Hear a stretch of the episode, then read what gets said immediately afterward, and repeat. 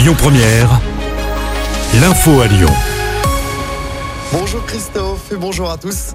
À la une à Lyon, la femme de confession juive poignardée à son domicile samedi a pu sortir de l'hôpital hier. La victime a pu porter plainte. L'agression, qui pourrait donc avoir un caractère antisémite, une croix gammée, avait été retrouvée sur sa porte d'entrée. Les investigations se poursuivent. L'agresseur est toujours activement recherché.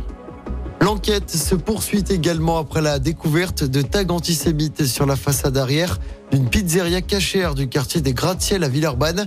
Des étoiles de David et le mot mort ont été inscrits dans la nuit de samedi à hier.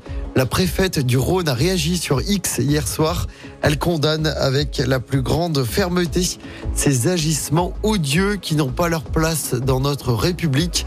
Plus de 1000 actes antisémites ont été recensés en France depuis le 7 octobre dernier, date de l'attaque du Hamas en Israël, annonce hier soir du ministre de l'Intérieur Gérald Darmanin. Près de 500 personnes ont été interpellées sur le territoire. Dans l'actualité également, cette fusillade à Villeurbanne hier en début de soirée, elle a éclaté dans le quartier du Tonkin à proximité d'un point de deal. Des individus ont fait feu sur un jeune homme d'une vingtaine d'années. La victime a été transportée à l'hôpital en urgence absolue. Une enquête a été ouverte. La sûreté départementale a été saisie. On passe au sport en football. L'OL évite le pire mais n'avance toujours pas en Ligue 1, toujours pas de victoire cette saison pour des Lyonnais qui ont fait match nul un partout hier après-midi contre Metz à domicile. L'OL est toujours bon dernier du championnat avec seulement 4 points au compteur. Les Lyonnais qui se déplaceront dimanche après-midi sur la pelouse de Rennes.